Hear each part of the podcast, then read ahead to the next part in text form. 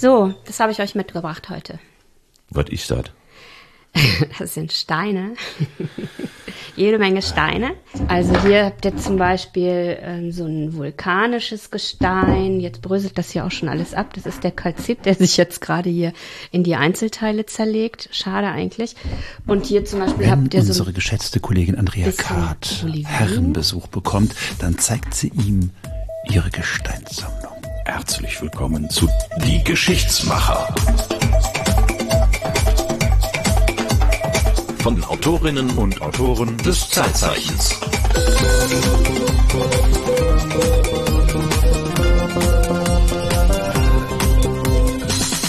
So, und jetzt das Spannendste an meiner Gesteinssammlung, also für unseren heutigen Podcast ist, dieser dicke, dicke Stein. Wollt ihr den mal, Ma Marco, Das ist immer ein ordentlicher Kiesel. Was haben wir denn da? das ist kein Kiesel.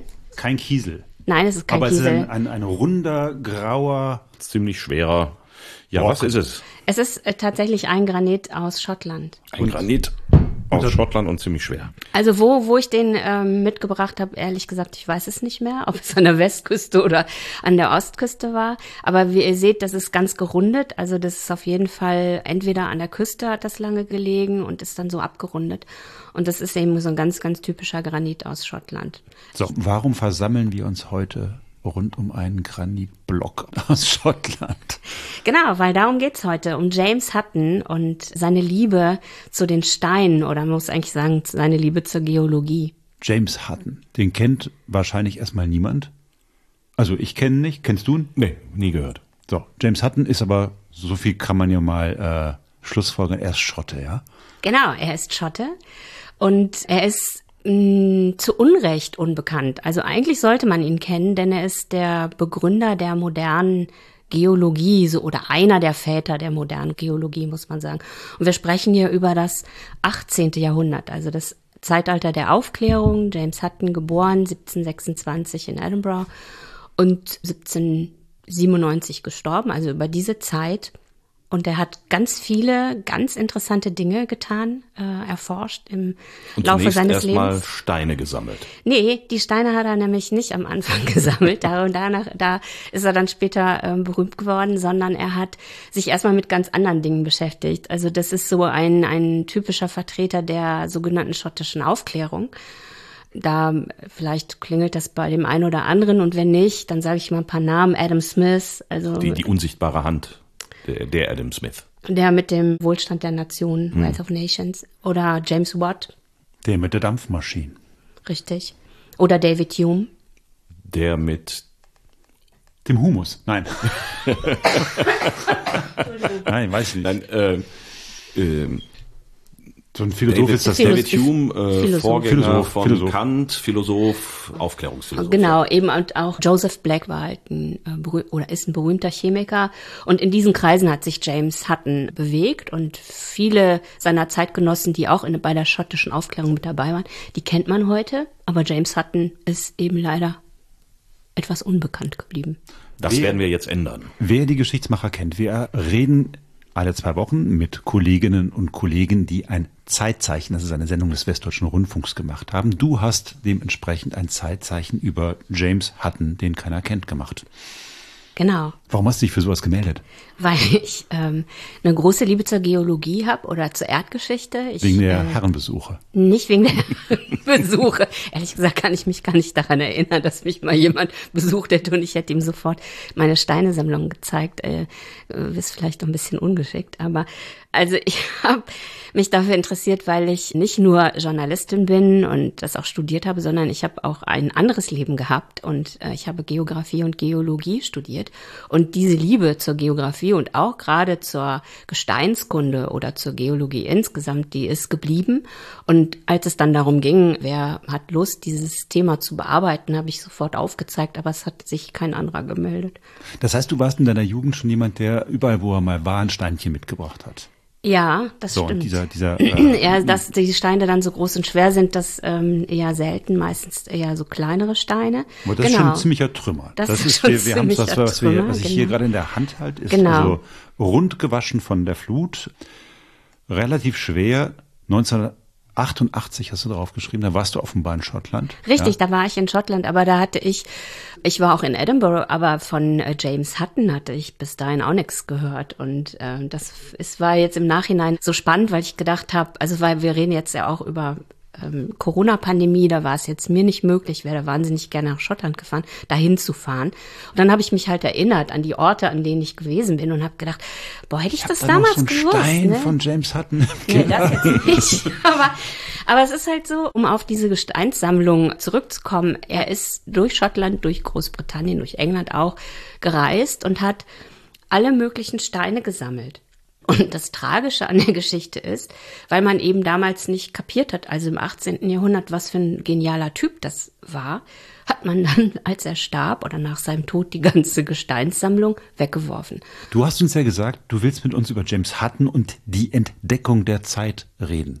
Wenn ich jetzt diesen Steinklotz hier vor mir habe, diesen runden Stein, 1988 hast du draufgeschrieben, aber der ist älter. Ist deutlich älter. so. Von wann ist der? Also, also von wann kann ich natürlich nicht so genau sagen, aber ich würde mal schätzen, Schottland, sehr altes Gebirge. Dieser Granit wird vielleicht 400 Millionen Jahre alt sein, vielleicht sogar 500 Millionen. So, und dann ist die Frage, woher wissen wir das? Also das, das wissen wir heute, weil äh, sich die Geologie halt sehr viel weiterentwickelt hat und wir wissen, wir können ganz gut rekonstruieren, wie die Erde entstanden ist und dann kann man ableiten, also aus welcher Zeit ist das, man kann das bestimmen und in diesem Fall ähm, weiß man halt, Schottland ist ein sehr, sehr altes Land, sag ich jetzt mal ganz flapsig und äh, deswegen können wir das so in, in diese Zeit äh, zurückdatieren. Schottland ist ein altes Land. Und James Hutton wusste davon noch nichts? Nee, also das, worüber wir jetzt sprechen, das ist ja die quasi aktuelle Forschung und der Forschungsstand. Und zu Zeiten von James Hutton, der im 18. Jahrhundert gelebt hat, wusste man das natürlich noch nicht. Also der wusste nicht, also wenn er sowas an der schottischen Küste, so einen gerundeten Granit gefunden hat, dann äh, wusste er nicht, wie alt der genau war. Was hat er denn geglaubt? Also Hutton hat gedacht, dass das, was in der Bibel steht, also dass es jetzt in sechs Tagen entstanden sein soll. die ganze Erde. Die ganze Erde ist natürlich Quatsch.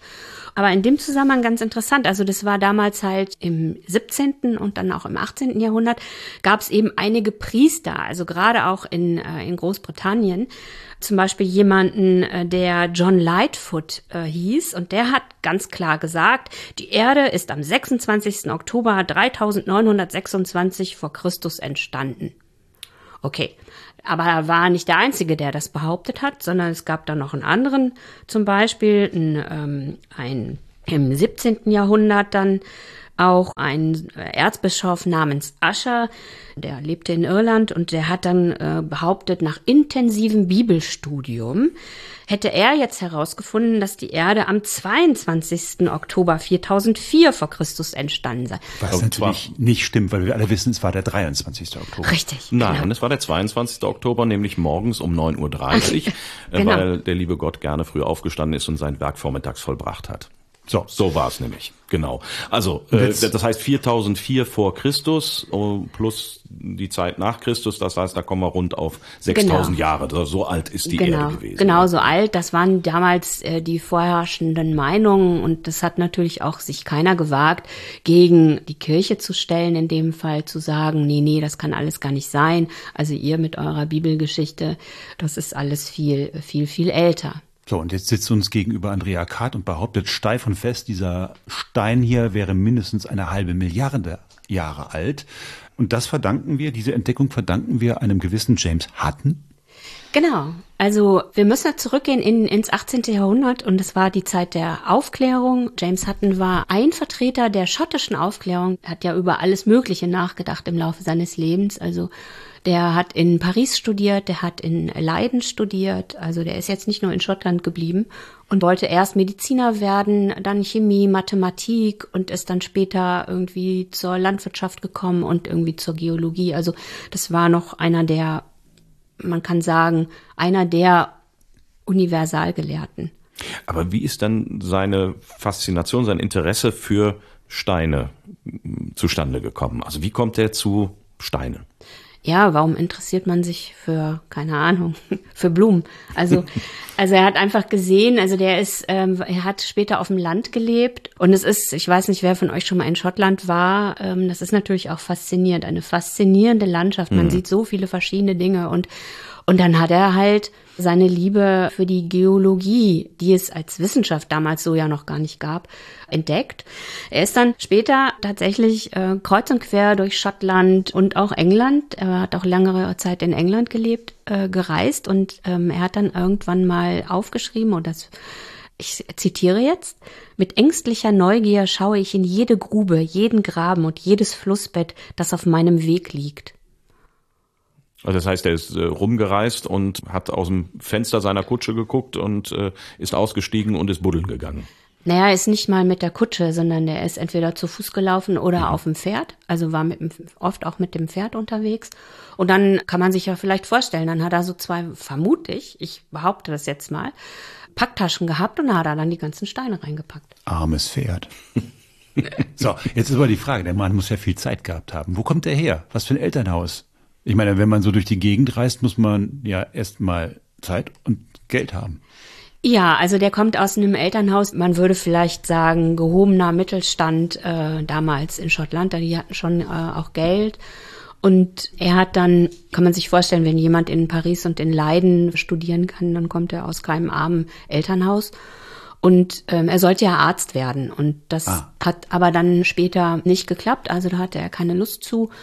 Und dann hat er zum Beispiel eine Firma gegründet in Edinburgh und die haben dann, also damals war Edinburgh eine wahnsinnig dreckige Stadt im 18. Jahrhundert, Aufkommen der Industrialisierung. Und dann hat er eine Salmiak-Fabrik gegründet. So ähm, Bonbons. Nee, ja, meint man, nee, Salmiak. Und zwar aus dem Ruß der ganzen Schornsteine. Und das braucht man damals in der Textilindustrie zum Färben und damit haben sie gute Gewinne gemacht. Also ich kenne das nur so als Bonbons zum, zum Lutschen. So genau, ja, nee, das ist, das ist ne? was anderes. Ist was anderes, okay. Das ist was anderes. Und dann hat er eben auch Bauernhöfe geerbt von seinen Eltern und er hatte dann nachher so viel Geld, dass er letztlich nicht mehr darauf angewiesen war, in der Form als Unternehmer zu arbeiten, sondern hat sich dann auf seine Farmen zurückgezogen und hat dann in Landwirtschaft und Naturbeobachtung also er hatte viel Geld und dann irgendwann sogar viel Zeit. Und dann ist er durch die Gegend gereist und hat Steine eingepackt. Genau. Wie kommt denn jetzt der plötzlich auf die Idee, dass das mit dem Datum und äh, der Gottesschöpfung und den 6000 Jahren oder fünfeinhalb oder wie viel es auch immer waren, dass das nicht stimmen kann? Also es ist halt so eine, so eine Entwicklung, der hat 30 Jahre lang tatsächlich die Natur beobachtet. Beispielsweise, ich bin ja studierte Bodenkundlerin und das wusste ich auch nicht. Also auf seinen Farmen hat er dann äh, zum Beispiel so Erosionsprozesse beobachtet. Das klingt jetzt erstmal lapidar, weil das kennen wir heute. Das ist für uns heute nichts Besonderes mehr. Aber er hat halt beobachtet, wie Erde abgetragen wird und mhm. sich an einer anderen Stelle wieder angesammelt hat. So. Durch Regen oder so. Durch Regen, genau. Wind. Durch Wind, ja, also Genau, aber eigentlich waren das Erosionsprozesse durch Regen und hat dann halt überlegt, aha, wenn das hier so eine Art Dynamik ist, also hier ist was, äh, hier liegt was an der Stelle A oben und das äh, wird irgendwann zu einer Stelle B nach unten transportiert, das ist ja vielleicht im Großen auch, auch so. Also die gesamte Dynamik der Erde, so wie wir sie heute kennen, wie ist das entstanden? Und da hat er eben auf der Basis angefangen, mal darüber nachzudenken, ja, wie sind denn die Berge entstanden? Wie sind die Täler entstanden? Wie sind die Küstenlinien entstanden? Und hat er Antworten gehabt? Ja, hatte er zum Teil, genau. Er wusste nicht natürlich, was wir heute wissen, wie genau das Alter war, aber er hatte die Vermutung, wissen konnte er es nicht, aber er hatte die Vermutung, dass es auf jeden Fall deutlich älter ist als das, was die Kirche verkündet hat und hat eben verschiedene Beobachtungen gemacht. Man müsste eigentlich mal überlegen, wie waren die Vorstellungen der damaligen Zeit? Also wie hat man überhaupt sich vorgestellt, wie die Erde entstanden ist? Das ist ja, was wir heute kennen. Das hat ja mit dem, was man im 18. Jahrhundert wusste und glaubte, vielleicht in Anführungszeichen, gar nichts zu tun. Aber da haben wir ja drüber, eben drüber gesprochen. Steht doch alles in der Bibel sechs Tage und am siebten Tag, da wird halt geruht, ne? Und am Anfang schuf Gott Himmel und Erde. So, so war es doch, ne? Ja. Genau, ja. und dann sagte James Hutton, das kann nicht sein. also. Wie, völlig vermessen. Natürlich. Ja, es war, es war ja auch ein bisschen schwierig. Also er war jetzt auch bei seinen Zeitgenossen, es war nicht gerade so, dass sie alle gesagt haben, nee, super Theorie, ganz Aber toll. Welche Theorie hat er denn, wenn es nicht der liebe Gott war? Eben, dass die Erde, ähm, das hat er eben im Laufe von 30 Jahren entwickelt. Zum Beispiel, dass es eine Hitze gibt im Erdinneren, die sozusagen mhm. der Motor ist für die gesamten Prozesse, die man äh, beobachten kann. Also Vulkanismus zum Beispiel. Zum Beispiel, Sachen. genau, mhm. ne, dass das also etwas ist, also es muss irgendetwas im Erdinneren geben, was das Ganze antreibt. Heute wissen wir das. Wir wissen, es gab die Theorie mit Alfred Wegener, der gekommen ist Anfang des 20. Jahrhunderts mit der ähm, Drift oder der äh, Kontinentalverschiebung, Plattentektonik, Plattentektonik genau. Wir wissen heute über die äh, Dynamik im Erdinneren. Aber das wusste er natürlich damals nicht. Und, und nun sitzt er in Schottland und wenn ich mir heute Schottland angucke, dann ist Schottland kein Land, das irgendwie voller Vulkane ist oder so etwas. Wie kommt der denn da drauf? Weil er sich einfach gefragt hat, wie kann das alles entstanden sein? Also was ist das, was das antreibt? Und auch wenn er keine Vulkane äh, kannte, er kannte eben äh, diese ganzen unterschiedlichen Gesteine. Natürlich gibt es eine Art von Vulkanismus in Schottland. Also beispielsweise hast du ja Basalt oder Granit ist auch ein vulkanisches Gestein, aber eben anders entstanden. Es ist jetzt nicht aus einem Vulkan herausgeschleudert worden, aber es ist eben im Erdinneren erstarrt. Und natürlich gibt es also ich glaube, der, der Kern der ganzen Geschichte ist doch diese Vorstellung, wenn wir davon sprechen, Vorstellung der Bibel, sechs Tage ist das Ganze entstanden und dann war es fertig. Äh, oder die Erde ist 6000 Jahre alt und wurde einmal geschaffen und ist fertig, so wie sie ist, so wie wir sie vorfinden. Und wenn ich dich richtig verstanden habe, bringt Hatten so eine Idee von, ja, das ist nicht so fertig, das ist jetzt nicht fertig und das war nicht fertig, sondern das, das, da tut sich was, da entwickelt sich was. Diese Erosionsgeschichte, also es verändert sich, es ist in Bewegung. Ist das der Kerngedanke? Genau, also äh, Hatten war der Erste, deswegen äh, sagt man ganz oft, er war derjenige, der die Zeit erfand. Das ist natürlich, äh, das ist immer schöner Marketing-Gag, ist hm. Quatsch.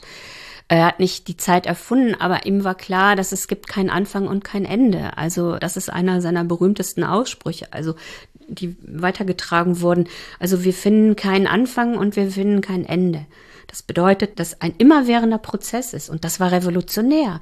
Also das war nicht fertig nach sechs Tagen, sondern das, was wir heute sehen oder was Hatten damals gesehen hat, da war, hatte er schon die Vorstellung, na, das wird in, in absehbarer oder auch nicht absehbarer Zeit auf jeden Fall sich verändern. Das wird nicht so bleiben.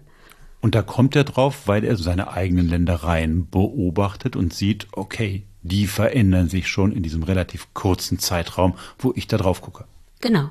Und in großem Maßstab verändert er, sich das nochmal ganz anders. Genau, und da hat er groß hm. gedacht. Und es gab damals auch so eine Theorie, ohne dass es jetzt hier zu speziell wird, aber man hat immer gedacht, Granit zum Beispiel sei das älteste Gestein. Das also ist das, das was ist wir das, hier vor das uns ist haben. Genau, ja? das ist der dicke Stein hier. Das ist sogar noch etwas, was ich in der ähm, Uni in der Vorlesung noch gehört habe, das sogenannte Urgestein. Das ist, das ist Granit ist das Urgestein, ja, das was man so sprichwörtlich heute immer gerne zitiert. Richtig, das ist das ja. Urgestein. Das ist nicht in Granit gemeißelt, sagt Richtig, man ja auch, ne? genau.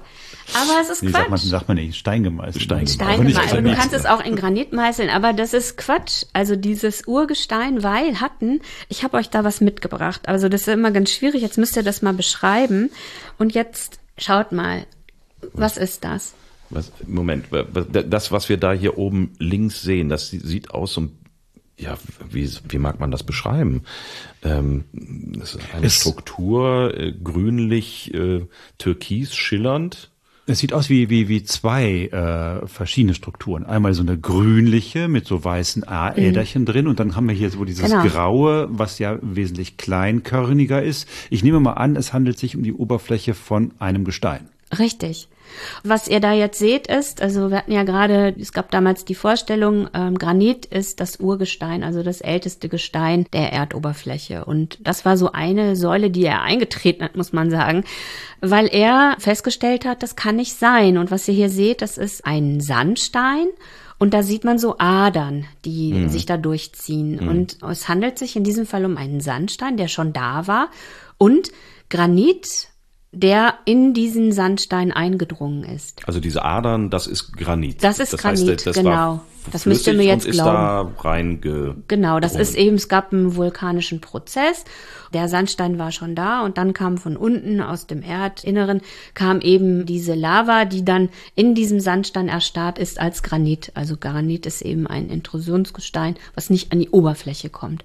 Und da hat er schon gesagt, also diese Theorie mit dem Urgestein, das ist alles Unsinn, das kann nicht sein. Der Sandstein war zuerst da und Richtig. dann ist das Granit hinein da und ist Genau. dann erst im Sandstein entstanden. Genau, korrekt.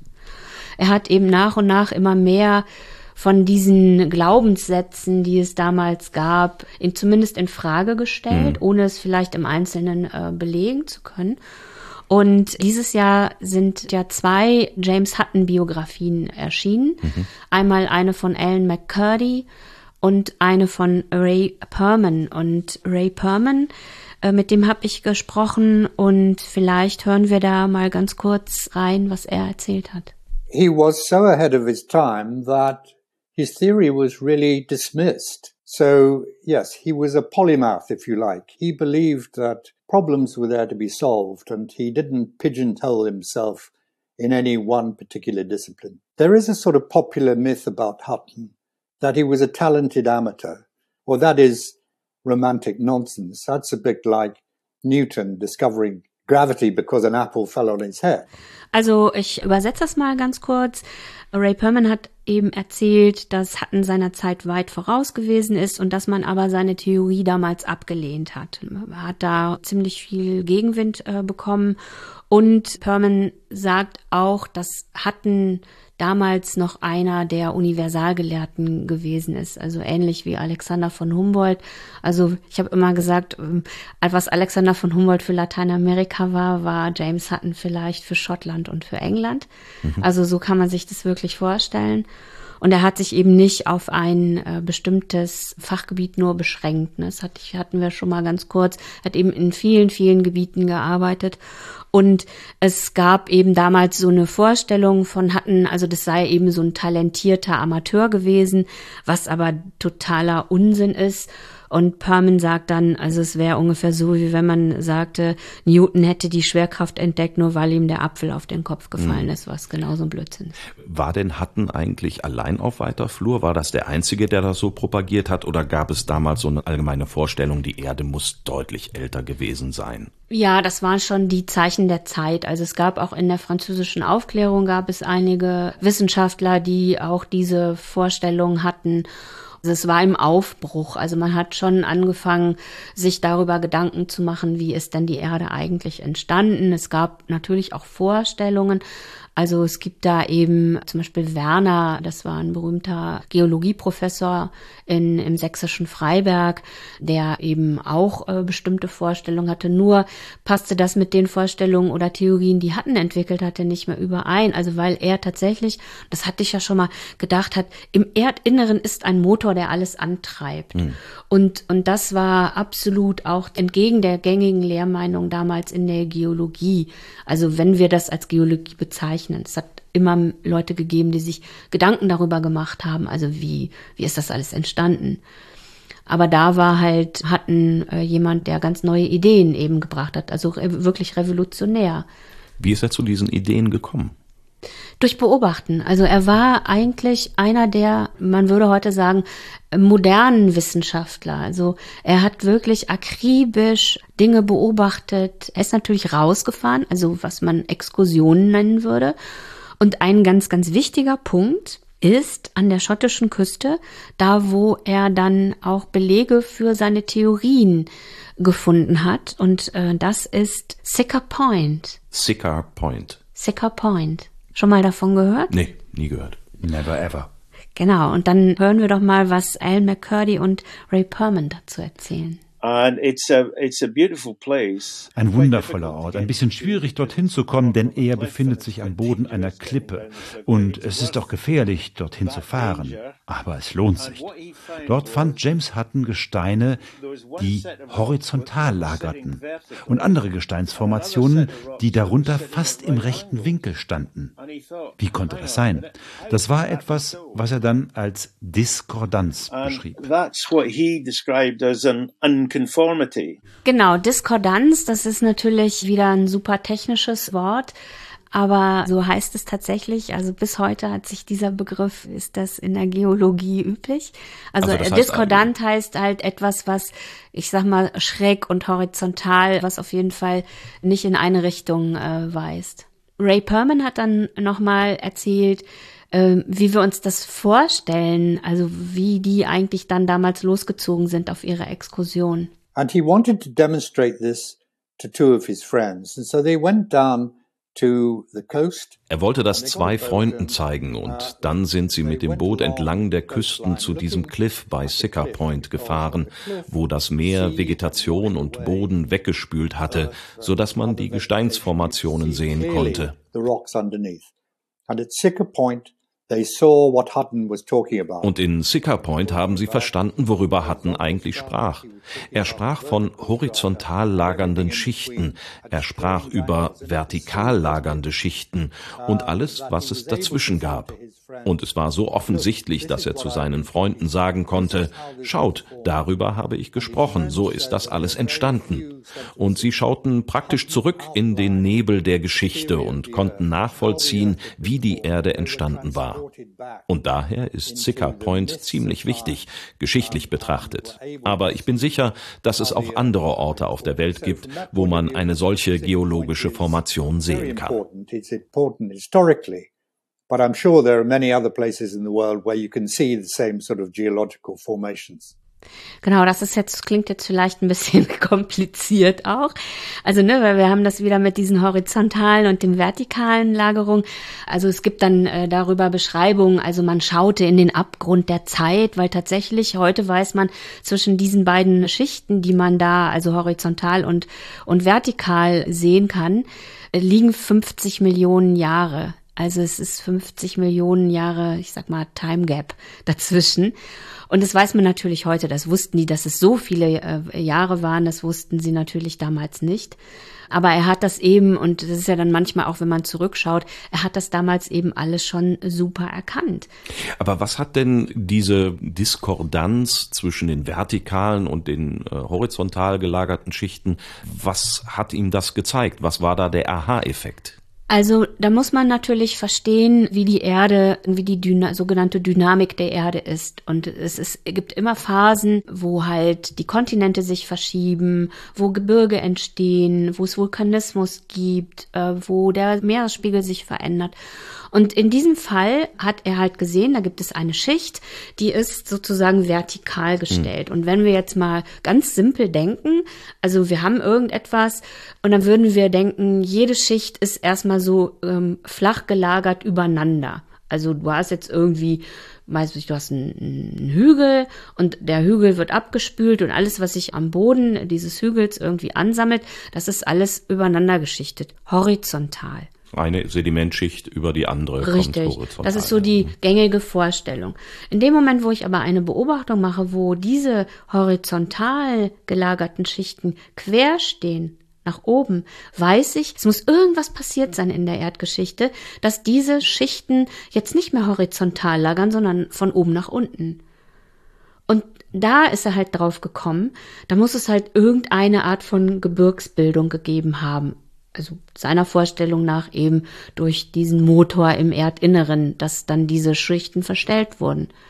Heute weiß man, dass es so ist, aber damals wusste man das nicht. Das heißt, der Motor im Inneren der Erde, so stellt hatten sich das vor, hat diese Schicht, die irgendwann mal horizontal war, aufgestellt. Genau. Nach oben gedrückt. Genau. Und was er dann gesehen hat, war halt ganz spannend. Und dann ist dieser Prozess abgeschlossen.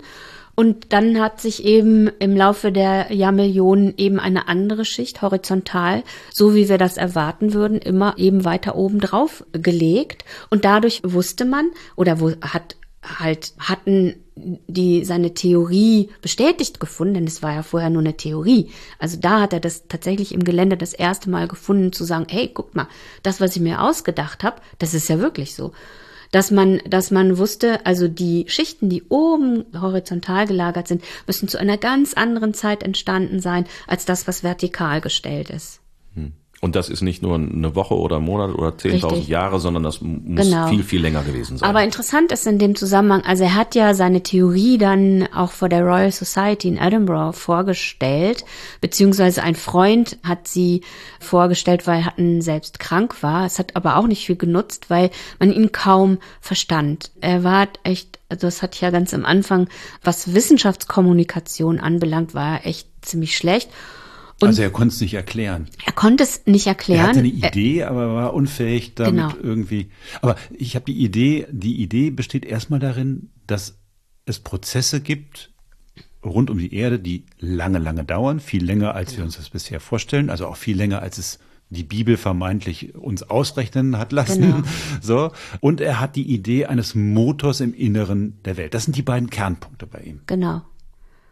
Ja, hat also noch viele andere Dinge sich natürlich überlegt, aber das waren so wie du sagst, die Kernpunkte. Also da ist er dann eben auch gegen alles gelaufen, was damals gängige Meinung war. Also sie haben alle gesagt, das ist ein Spinner.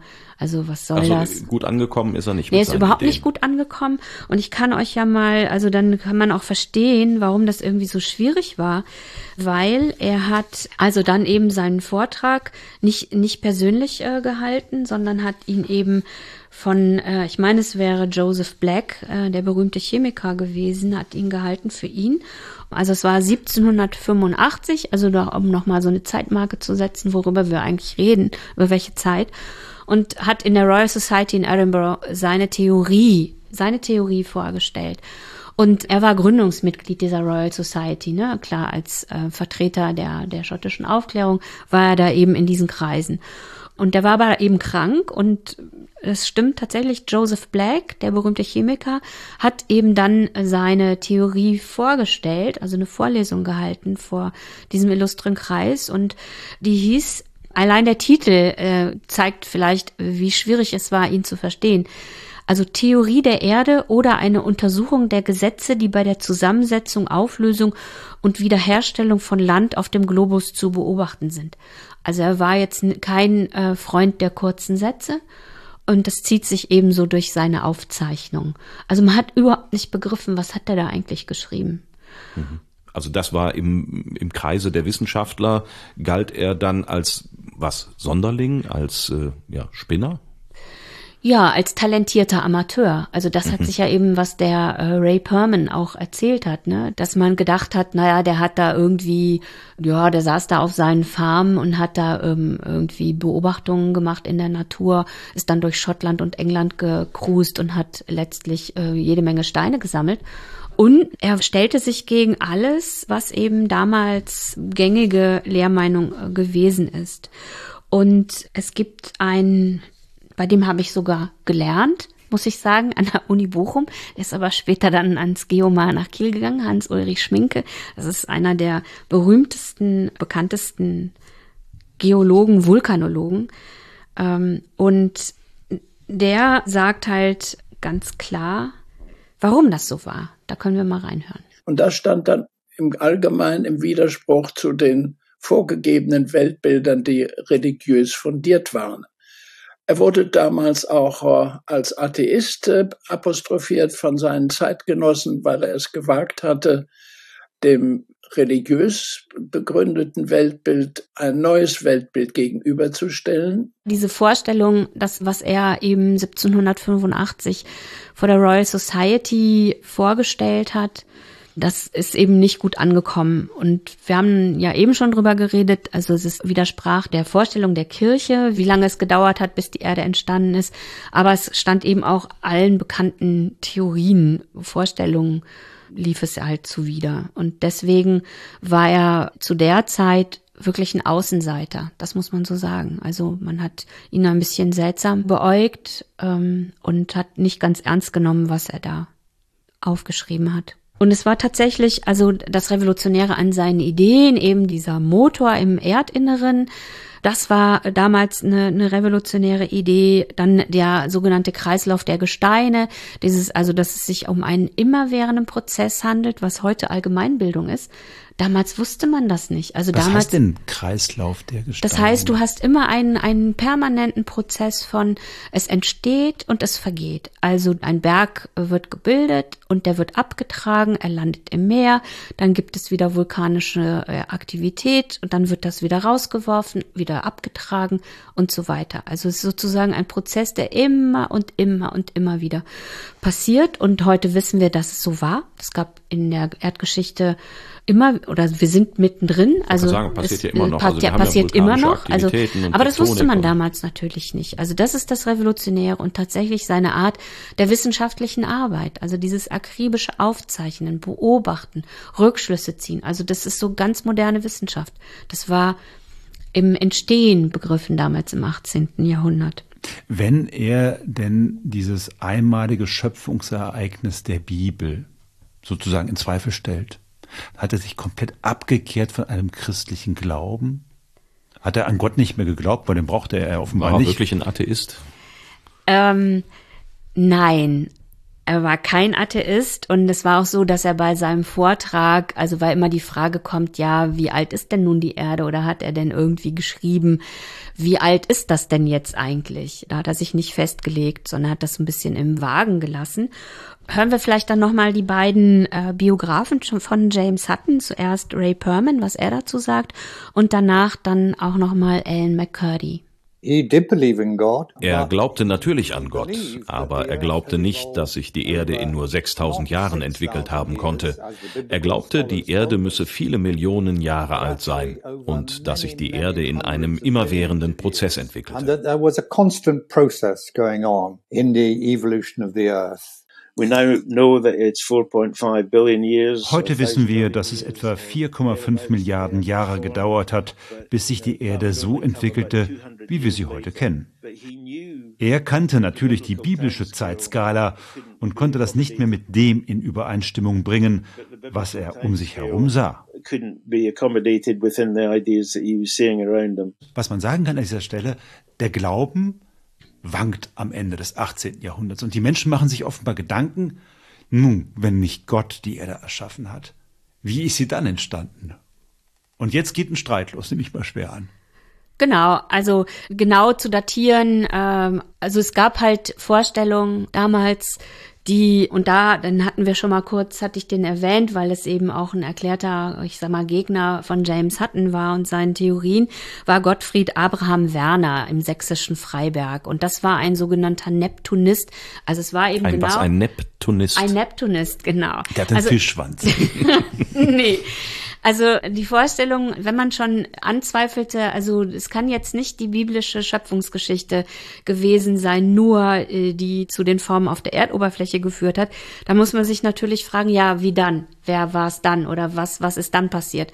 Und äh, es gab halt tatsächlich im 18. Jahrhundert einen erbitterten Streit zwischen den sogenannten Neptunisten und dann kamen eben die Plutonisten dazu. Und Werner war Neptunist. Werner war Neptunist. Aus Freiburg im- Freiberg, im Freiberg. sächsischen Freiberg, Bergakademie Freiberg, das heutige, ganz berühmt.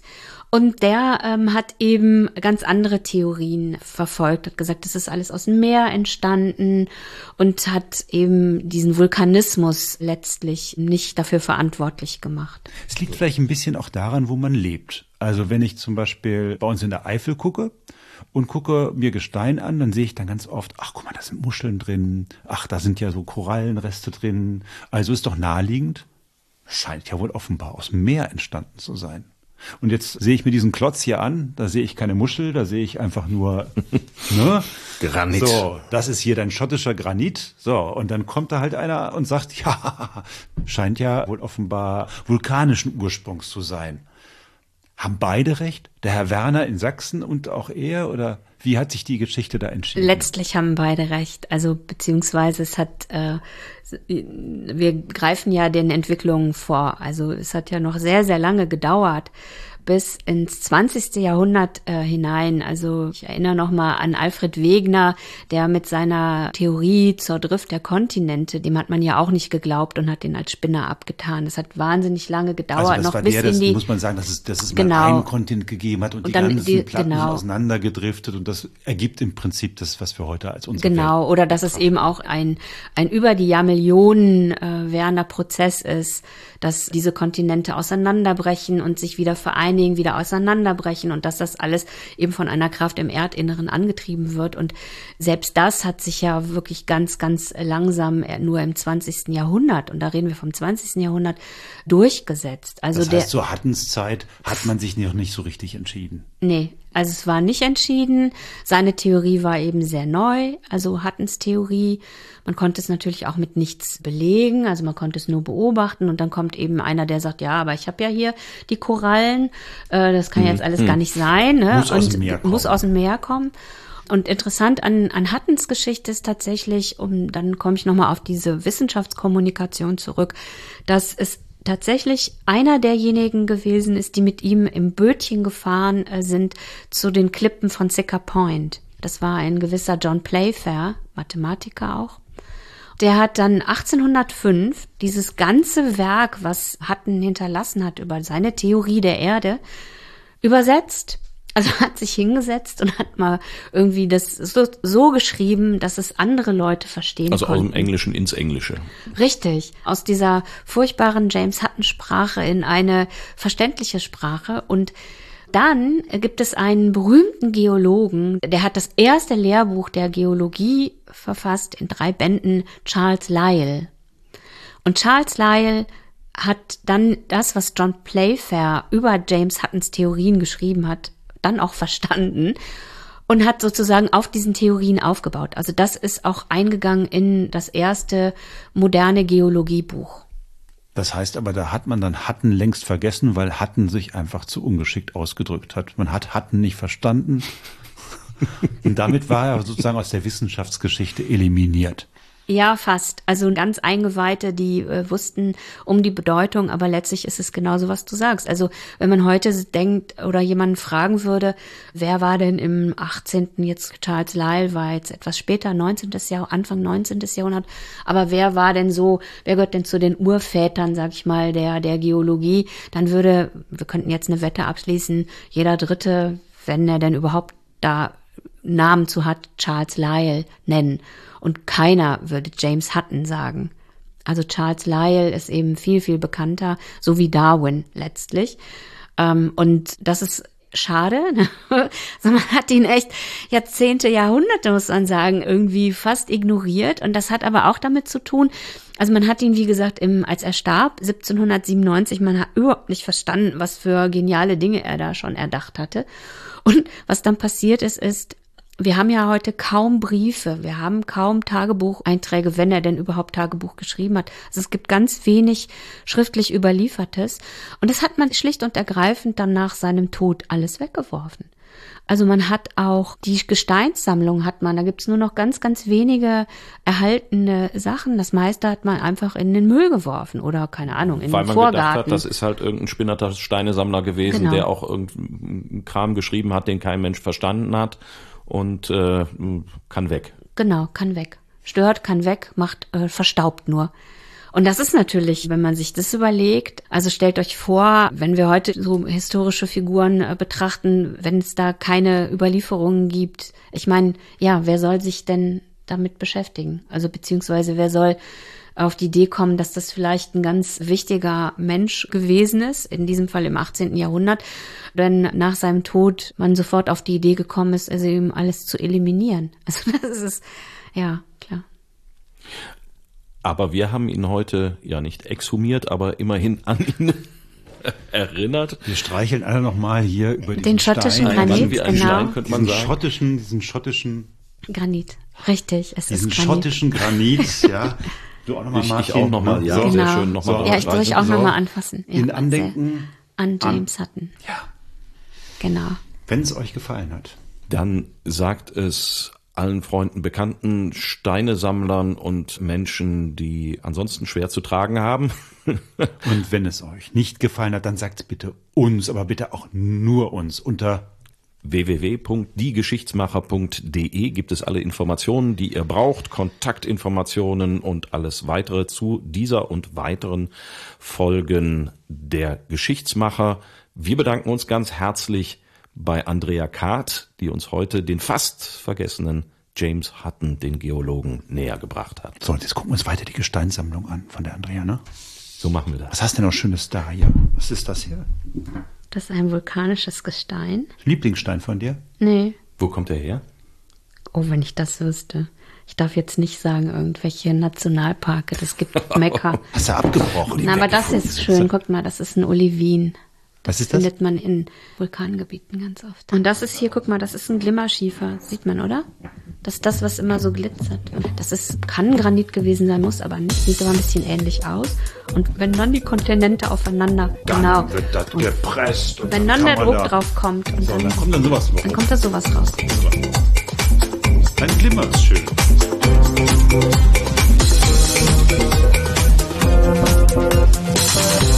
Musik